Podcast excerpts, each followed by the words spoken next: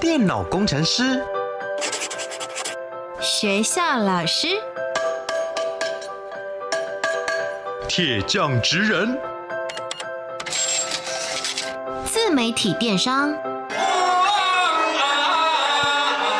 表演艺术家，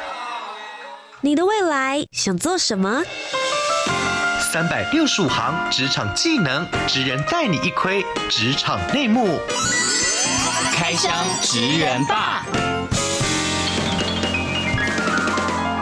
Ladies and gentlemen，各位学弟学妹们，欢迎来到开箱职人吧！我是你们的学姐涂洁。今天节目当中呢，我们要访问到的这个职业是学姐我完全没有接触过，就我人生其实有打过蛮多的工，但是这一个是我完全没有接触过的领域。可是只要你人活在这个世界上，一定都会跟这个工作产生很密切的关联性。今天要开箱的是什么样的职业呢？先来听听今天要分享的吕奇佑学长的声音。各位学弟学妹，大家好，我是肌肉学长。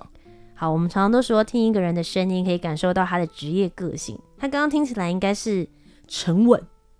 侃侃而谈，到底是做什么样的职业？三个职场关键字，学弟妹们，我们一起来猜猜看喽。 Master 职人 Key Words 首先，第一个职场关键字是，新房子，听起来好棒， 大家都会觉得说。跟旧房子比起来，更想要住新房子。你的工作跟新房子之间的关联性是什么？基本上我的工作都会围绕着新的房子或建案这样子去做我的工作内容。 OK，所以就是新房子这件事情跟他有密切的关联性，但他在新房子里面做什么工作呢？下一个职场关键字是，逐水草而居，意思是你没有固定的办公室吗？对，因为我们就要看哪边哪边有事做，我们就去哪边。哎那你曾经去过哪些地方做事？所以我曾经可能跑过基隆啊、天母啊、桃园啊、台北啊、土城啊各种区块。那甚至有一些比较远的，甚至我的同事也有跑过到台中或是宜兰这样。哦，这么远，所以你自己本身是住在比较北部嘛，对不对？所以是环绕着北部的一个方向。但如果你想的话，你可以到台湾的任何一个点都有可能。通常是被指派，哦，通常所以是不是指派想或的不。想， OK，所以如果是说那边接下来你需要去的话，你就得去那里驻点。是没错。那通常驻点会多久的时间？嗯、看每个案子的持续期间，大概可能有一些半年、一年都有。那么最后一个职场关键字是，样品屋我觉得到这边的话，学弟妹们应该要能够猜得出来了。样品屋跟你之间的关联性是，工作内容就会看到很多美美的样品屋，然后嗯甚至我们的工作场域就在样品屋周边，周边或者是里面。对，或者是里面。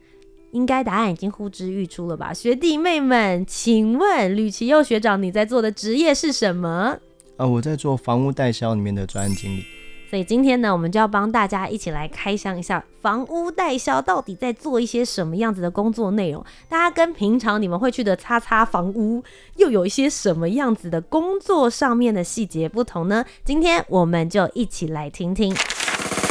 职人百科 menu，我是齐友学长，我是一名房屋代销专案经理。我们的工作比较常见的会是在路上搭建一座又一座的接待中心，是第一手新房子的销售单位，想尽办法抢占消费者眼球，希望成为客户与建设公司之间的搭桥人。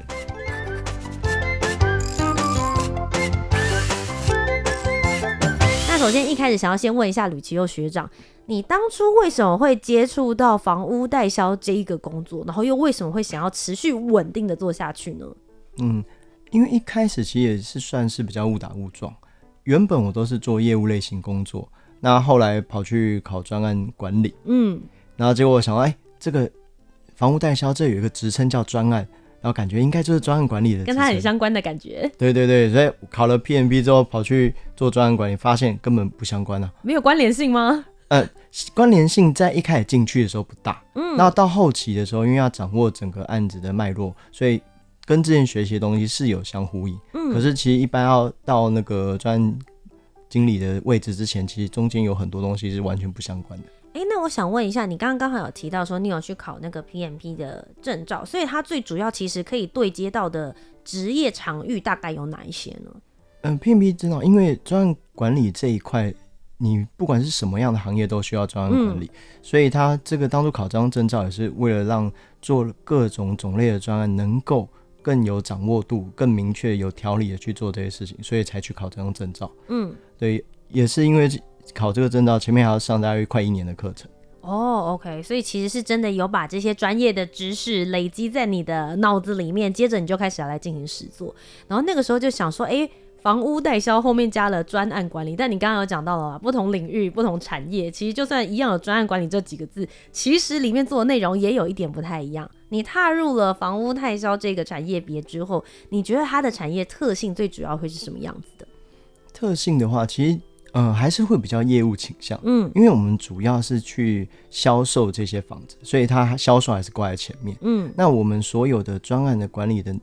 东西都是为了销售而存在，嗯，所以在销售没练好之前，其实你也很难去做为了销售而存在的专案管理。是，所以简而言之，你的工作就是今天有一个建商、建设公司，是然后他盖了一个新的房子，或是要盖一个新的建案，是然后他们就会找你们房屋代销来进行销售，这样是对的吗？我的理解。嗯，对，基本上这样的理解是没错的。那专案管理也就是专案经理的部分，你要做的在这中间就是他建好到他卖出去，这中间你要做些什么样子的事？嗯，整体来说，从一开始的话，我们知道它有一块地要这样做的时候，我们先会替替这个地区做个定调。我们先去做市场调查，了解一下周边大概什么样的产品是比较受欢迎的，嗯，或是说它这一块地的经济条件上有什么是比较适合去让我们去做销售的。这算什么竞争者分析吗？先对的了解一下附近大家可以接受到的行情价格，对或者是他们喜欢的风格。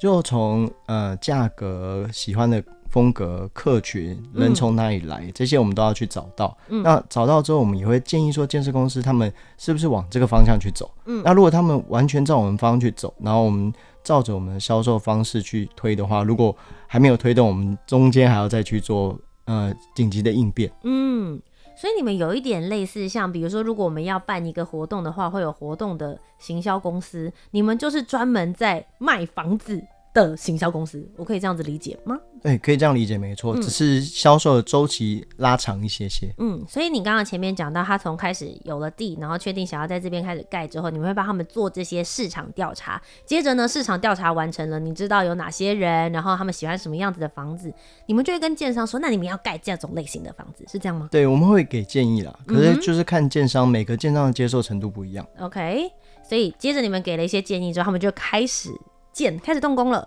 呃，他们可能会先把这个建造跑过，就是他先把这个设计图跟建筑师讨论之后，经过政府核准之后，我们才能开始销售。 OK，好，所以他们现在经过核准了，你们开始销售，你们知道说好这个建案要开始跑了，你们接下来会开始做哪一些的 SOP 的动作？对，那我们就会针对这个案子的调性跟我们原本的行销的规划，嗯，就目前来说，可以主要分成说预售跟成屋的状况。那预售的话，就是变化比较多，所以我们前面才能给建议。那依照我们建议的风格，我们去设定我们接待中心预计的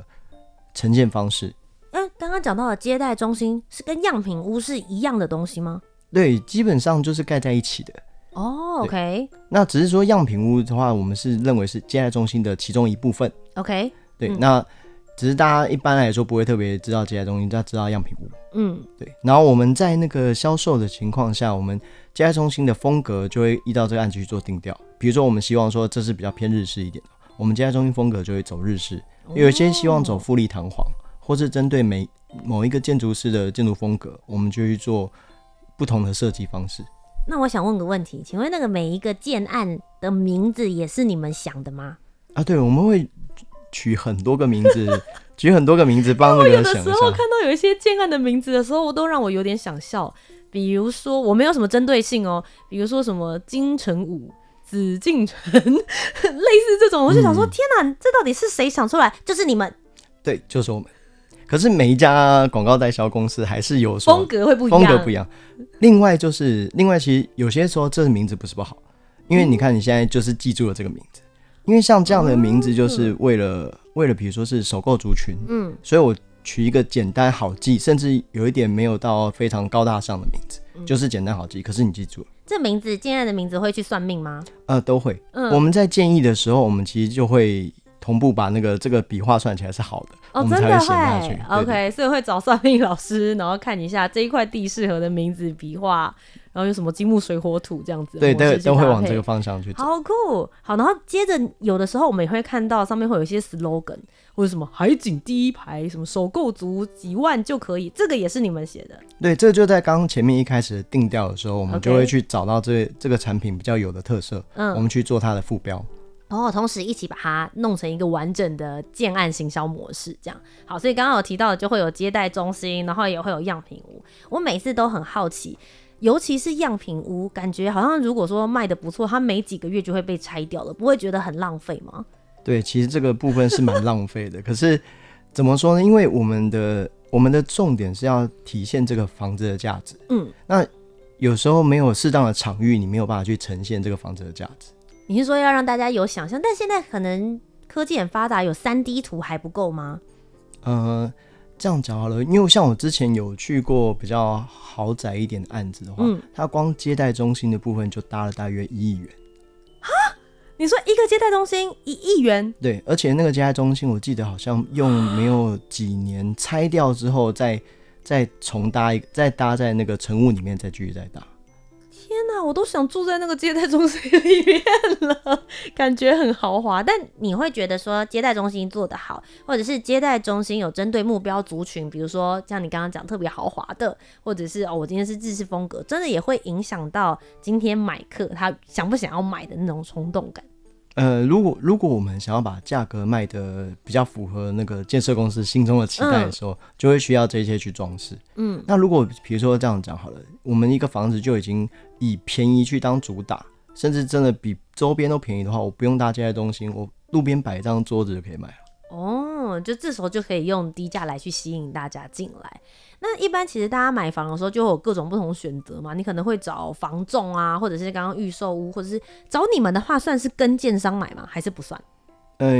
找我们的话也算是跟建商买，因为你最后签约对象也是建设公司嘛。嗯，那只是主要的差别在于说，我们我们跟刚刚说的中介啊那些的差别，主要是在于委托方的不同。嗯我们的委托方就是基本上都是建设公司或整批的去做委托。嗯，那中介那边的话是比较偏个人户，哦，一户一户的，对这，样一户一户，嗯所以它的产品就比较不会有标准化。嗯，那我们的产品因为有标准化的情况下，我们才能够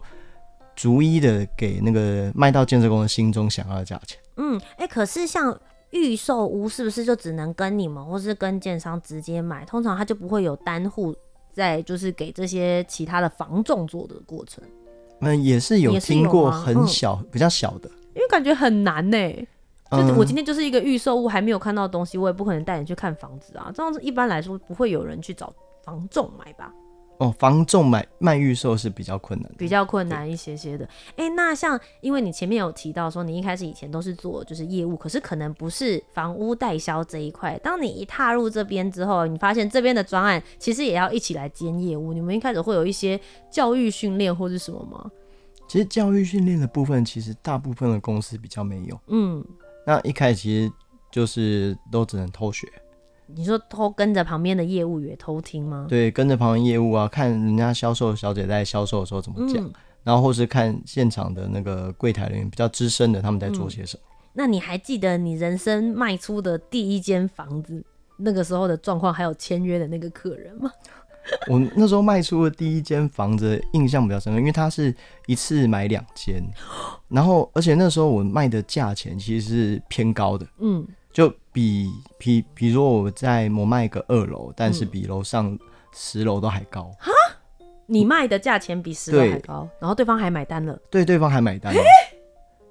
可是可是反而是因为这个因为这种状况，嗯，我们现场的那个人员就是现场那时候的主管，就是说，哎，价钱要再低一点，嗯，请我去把价钱再砍低一点。就是人家已经愿意买了，然后你还要过去跟他讲说，哎、其实我还可以再给你，对我还可以再便宜你一些哦。 怎么？他一定想说，天哪，怎么这么人这么好赚到了？是，就可是这个是也是因为，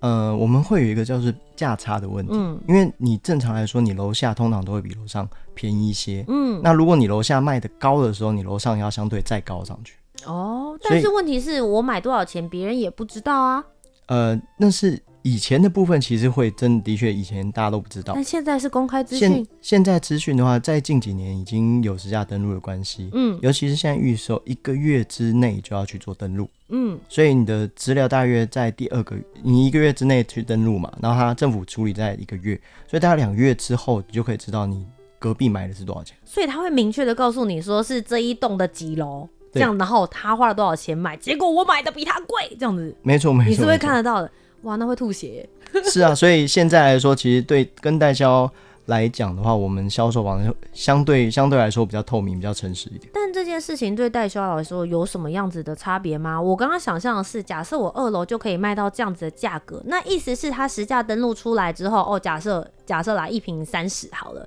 那意思就是我接下来上面的楼层数我就可以叫二一、二二、二三、二四，这样不是可以更能跟建商交代吗？这样讲是没错，可是因为其实我们其实同步考量的是说，这个案子是不是整我们能够把它全部卖完。嗯，那如果只是希望冲一两户哦特别高价的话，嗯其实有时候是真的有有一些客人他可能不在意这个钱，或者他看的他觉得这个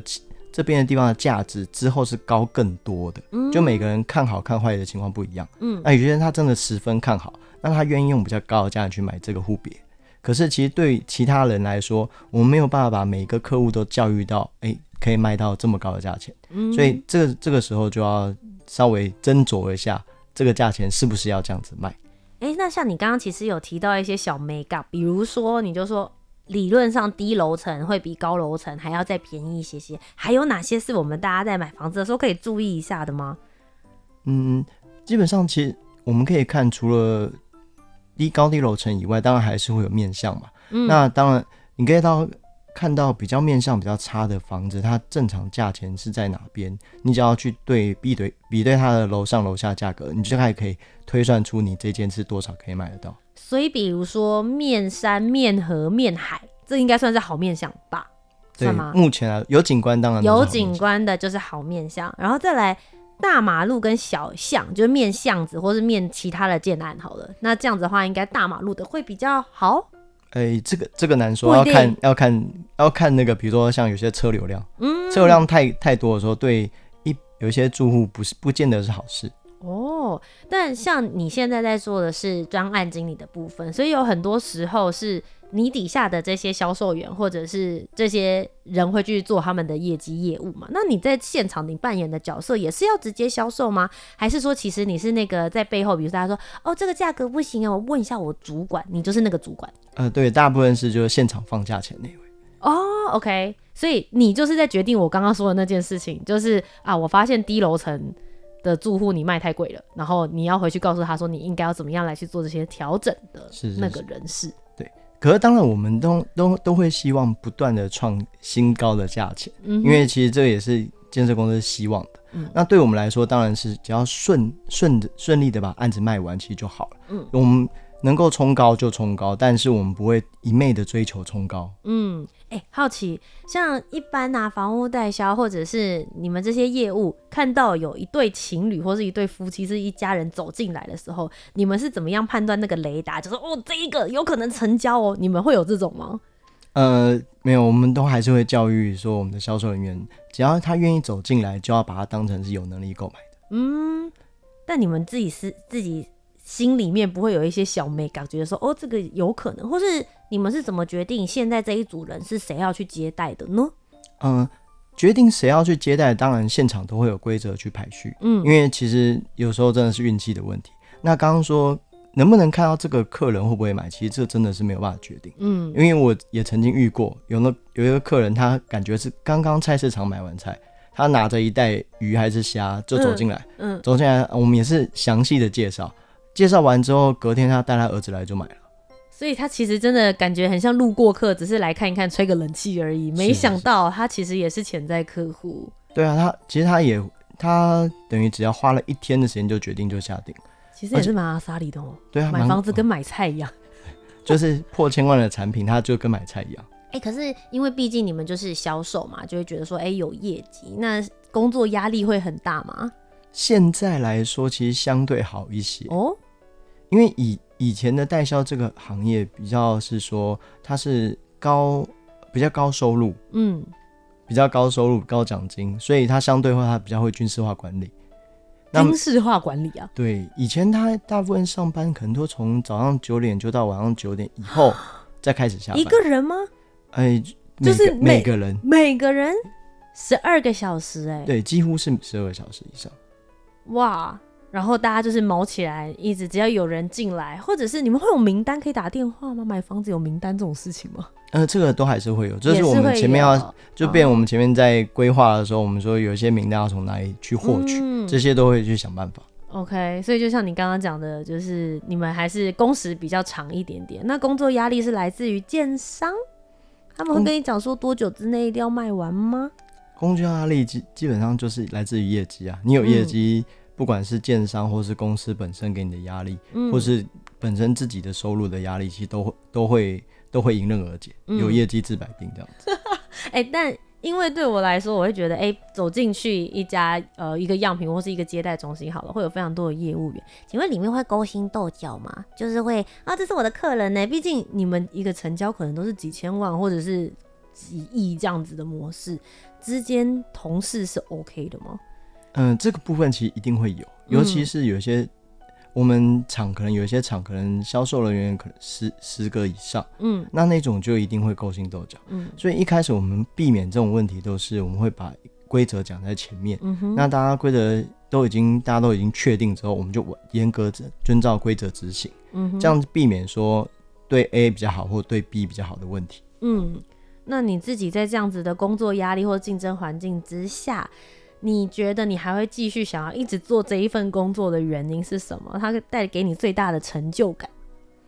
成就感的部分先讲好了。成就感的部分其实是像说我们平一开始在定调的时候，嗯当我们规划出来的销售卖点，然后定调出来的销售风格，能够让这个产品的确照我们希望的价格卖出去，甚至卖的比周边都还好的情况下，那我们其实那时那时候是比较有成就感。嗯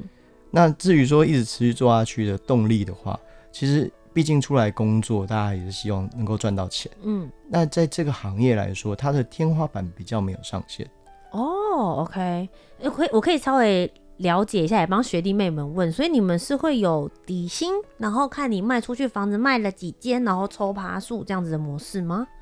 对，目前大部分都是这个模式啊，嗯只是有一看各家代销公司的不同。嗯那有一些是依照你个，有一些代销公司是可以自己下来卖房子，那就变成一般卖房子的收入。嗯那有一些代销公司是看你这个案子的整体的收入，嗯哼，中间的可能千分之万分之几是会拨给那个现场现场人员的奖金，哦，是就是现场卖出去的那个人，还是一整个 team？一整个听一整个 team，然后 team 再下去做嗯分就听对好听了的这才样对子。分。哎、可是这样听起来的话，好像就是你讲到它的是没有天花板上限的，可是你们的工时也非常长，而且我很好奇耶，如果是这样的话，你应该会毛起来，会想说我想赶快把它卖光。那你们会有一般正常的上下班的，或者是假日、周末、周休二日等等吗？嗯，现在现在来说，基本上我们假日一定是没得休了，嗯，所以因为我那是大家最去看房子的时间了。对我们最重要的销售日通常都是六日，因为大家也是六日有空。嗯其实我们比较像服务业，那一一般来说，周休一天是基本，嗯，那有周休到一点五或是两天的话是比较少。 OK，但假设你卖完一个建案之后，就是你的这个接待中心或样品屋也拆掉了，接着这一段时间到下一个建案中间的时段呢，哦你们中这个 gap 通常会多久啊？诶、不一定诶，看看每个代销公司的不一样。嗯因为像我之前有遇过那种代销公司，它是案子是不会停的，啊它一直一直来。那只能说你案子跟案子中间有那种比较不忙的时刻，嗯我们在那个时刻去做排价。 ，OK，那个时候就稍微可以休息嘛，就不需要每天上班，也可以周休二日了吧也可以周休，或是你排一个比较长的假期，就会在案子跟案子的结束。 ？OK，那一段中间就是等待上一个的分润来这样。对对对，大部分是这样，就等等上一个奖金赶快发下来。那通常奖金发下来，你们是怎么算的？比如说是月结、季结，还是说这整个案子全部结束之后才会统一一起发放？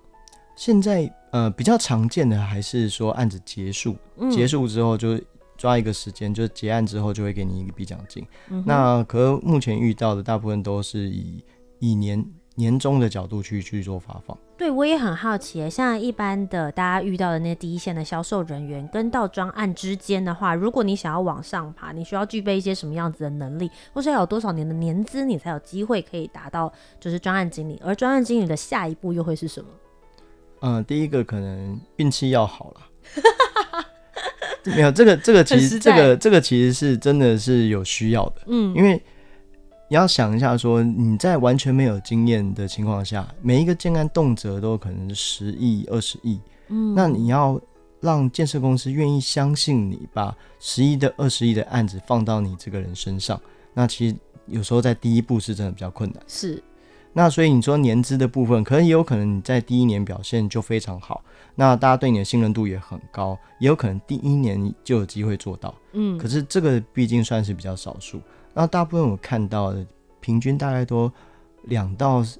五年之间都有。都有机会可以再继续对往上爬。那如果接下来也有学弟妹们也想要往房屋代销或者是专案管理、专案经理人这个方向来前进的话，你会建议大家可以念什么样子的大学科系，或是具备什么样的个人特质会比较适合这个行业？这个行业虽然说我刚刚说是保守人，可是这个行业其实需要的话，就是对新事物的接受度要非常高，嗯再来就是随机应变能力要很强。嗯，另外就是风险控管能力也要做好。哦，风险控管能力的部分是就是其实，在有一些，因为我们这个行行业经营的金额其实都上千万嘛，那哇有心脏要很大颗耶，对有一 些有一些文件上或是法法律相关的东西，真的嗯没有办法马虎。很多细节的东西，所以要非常细心的人啦，然后对把每一个东西都能够看清楚、看好这样子。如果自己没有办法细心的话，就要想办法设计一套不那个粗心的人也能处理的规则。那最后一件事情想问，你有没有处理过什么真的是下面的人出的包，然后你要帮他解决掉的事？下面人出的包要帮他解决掉的事，其实大部分大部分比较容易出包，可能就是在签约的部分。嗯，那如果有一些地方出错了，那我们可能要亲自下去，亲自去找客户去帮他哎、重新签名或是盖章。可是因为其实这种情况会对客客户来说，他第一个会不信任，嗯，再来就是他会不会觉得说，这那我是不是可以从这里面获取到什么样的利益？哦，他会觉得好像这中间这个 gap，你为什么不一次讲清楚？所以就变成说，我们要想办法去处理掉这些事情。嗯，那你有没有曾经处理过，就是下面的业务怎么样子谈，他都没有办法最后落定决定要买，可是你出招之后就完成成交的？其实还是会有一些有一些客有一些销售人需要最后临门帮他推一把。嗯，然后变成是，只要他谈到一个差不多的情况下，最后要谈价钱的时候，那他自己先谈，谈不下来，那他去找，哎、我去找主管级来跟你谈。那其实这这种职级拉高之后，对客户来说，第一个他有尊荣的感觉，嗯，再来就是在议价方面上，我们也也有比较明确的掌控的权利。嗯 OK，对，那我们这样剖析完之后，有时候客户会不管是因为可能 title 的关系，嗯，或是因为他觉得换一个人销售的关系，他去去做成交，这都嗯是有可能。所以你们是随时怎么样？监视器在旁边确认他现在卖到什么样子的程度，需不需要帮忙？你们会在旁边去做这些判断。嗯、对啊，其实你就会看到，有时候我们会在他们销售的人员旁边走来走去，假装浇花啊什么的， 哦，原来是因为这个样子，所以才会有人在旁边走来走去，这样对，就会就会稍微观了解一察下，关心一下。观察一下状态，这样子。好的，以上呢就是今天邀请了吕奇佑学长来到开箱职人吧当中，为各位学弟妹们开箱了房屋代销的专案经理的工作。如果大家有兴趣的话呢，诶，其实是不是也可以在网络上面做一些功课？你会建议大家如果想要开始这个职业的话，应该要先去 search 哪些事情？如果想要开始这个职业的话，现现在可能比较少，因为以前会有很多呃房屋的接待中心，他会找一些工读生。哦，PT，对，嗯其实他只是需要需要人家去端茶递水而已。嗯可是其实很多工读生后来都也会进这个行业，因为他们其实在现场有看到这些人在做什么，嗯、会会有比较多的了解。嗯，因为我们这个行业相对来说算是比较封闭的，嗯，嗯没有那么多没有那么多的资讯是放往外面放、放出来的。而且其实前面有讲到过，如果你一开始完全没有接触过，你也只能偷偷学，对，没也不错，见得有人会愿意倾囊相授，全部都告诉你里面这些小小的美感。那今天呢，就为大家开了小小的一扇窗。今天再一次非常谢谢吕秋学长来到我们的节目当中，谢谢。谢谢，那么各位学弟妹们，我们今天就要下课喽。我是你们的学姐涂洁，我们下周节目再见，拜拜，拜拜。